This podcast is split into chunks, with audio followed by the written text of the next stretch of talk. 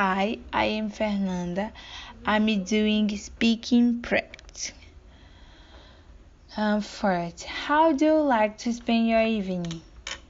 I like spend my evening read a good book or watch a series or move with my mom and eating a delicious snack.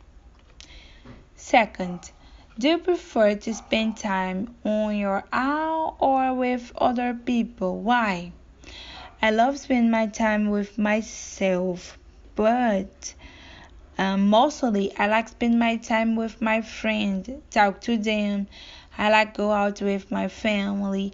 I love the the Sunday have lunch because we talking, remember funny history, disagree with each other's opinion. So I love this moment. I think that spending your time with yourself is so important too, but and you need to spend your time with special people of your life because we don't know about the future. We don't know if i will see this is uh, this is people again. Third tell me about a film you really like. A film i really like is paul apostle of christ. Um is is this is film is about the history of Paul and the history of the the the church in Rome.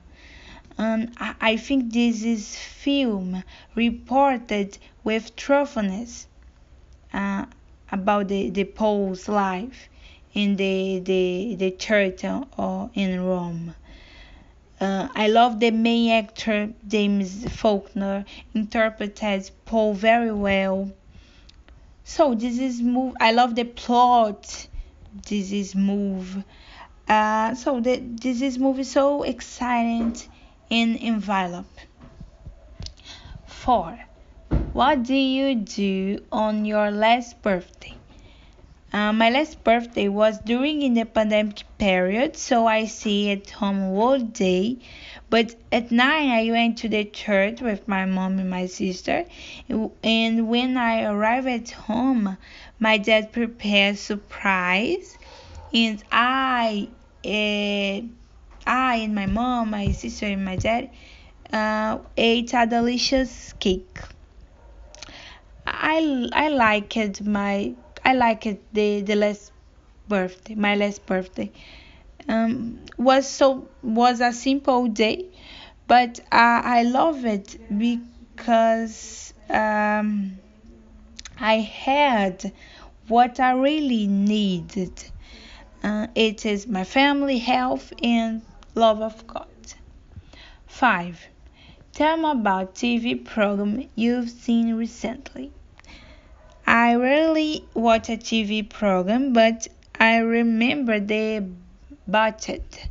Botched, is American TV program. is about the two doctor, two uh, um, specific plastic surgeons. Uh, they help people have defect in your face or your body. Uh, they people that and people have uh, had ever done a plastic surgery but did not work. So this is doctor make a restoration